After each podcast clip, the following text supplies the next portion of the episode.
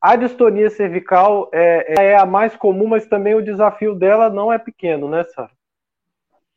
É, a cervical, a gente também tem os seus desafios. Cervical é muito comum.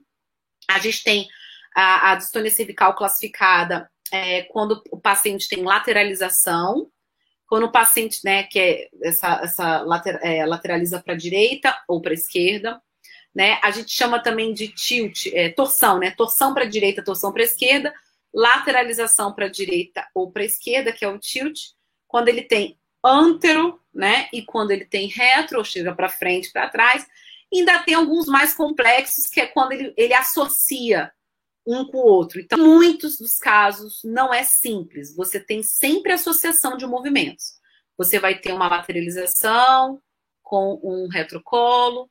E nós temos ainda um desafio, né, Diego, de tentar identificar, aí entra muito uma observação, um exame físico e um, com uma complementação com o exame de um eletro, né, de um neurofisiologista com experiência, é tentar identificar qual músculo, principalmente na cervical, que na verdade não, não é distônico. Ele só está ativado para tentar compensar e equilibrar aquela distonia. Exemplo, o paciente às vezes tem um movimento de pescoço e ele sobre o ombro, o outro ombro talvez, para ele compensar. Não porque, uh, ou esse mesmo ombro, para compensar, não porque ele está distônico, se você tratar esse ombro de uma forma errada, você pode piorar.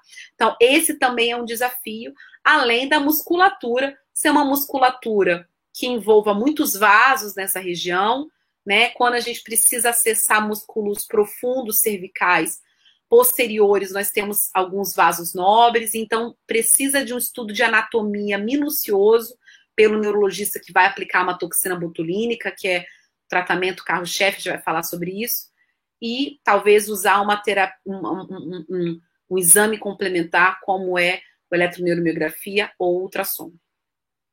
É, o paciente de, de distonia cervical, ele é um paciente também que frequentemente a dor é uma coisa que acompanha muito ele, e a contração muscular involuntária, ela tem uma tendência de ser mais tônica, que a gente chama, ou seja, ela é, é. mais contínua para gerar a postura normal, e quando às vezes ela é mais curta, a cabeça do paciente treme.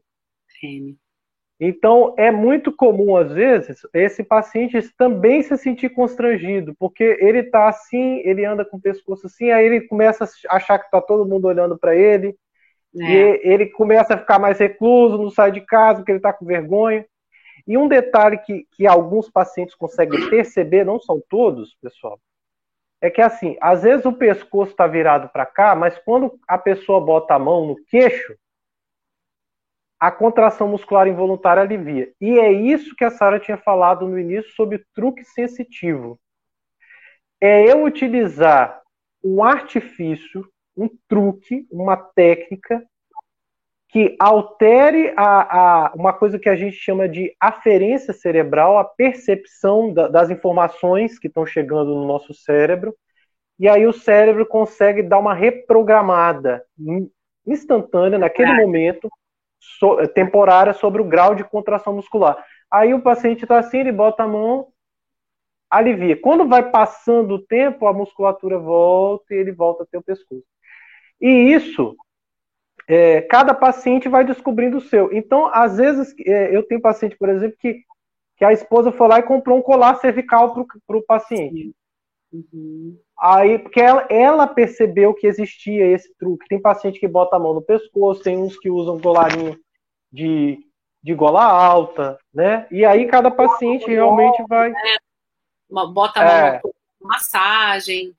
Exatamente. É. E, e a distonia cervical, pessoal, como tem dor e a coluna cervical é um lugar que realmente é muito vulnerável a ter lesão degenerativa, de envelhecer, quando você faz uma ressonância, você vê lá um monte de artrose. Essa, essas alterações ósseas degenerativas, elas acompanham o envelhecimento quase normal da espécie humana.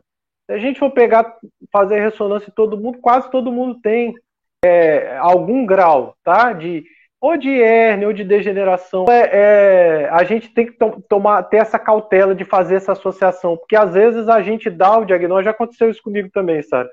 Dá o diagnóstico muito cedo, paciente chega em você muito no início, aí ele quer pegar uma segunda opinião, pega uma segunda opinião de alguém que sabe, não tem experiência naquilo que você tem. E aí dificulta piora. muito o paciente, piora, porque aí passa no ortopedia, não, você tem problema na coluna, aí vai operar, não melhora nada. Sabe, pessoal? Então, essa ter esse conhecimento realmente evita muita dor de cabeça.